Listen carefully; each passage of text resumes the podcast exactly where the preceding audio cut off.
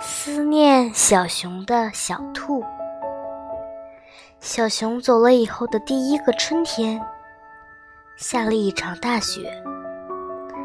兔子起床，看到白茫茫的一片，在雪地里给小熊写信。他写道：“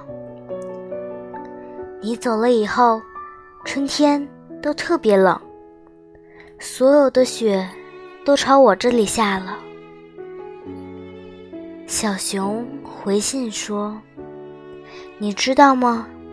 那些你看到的雪，都是迷路了的云朵和彩虹。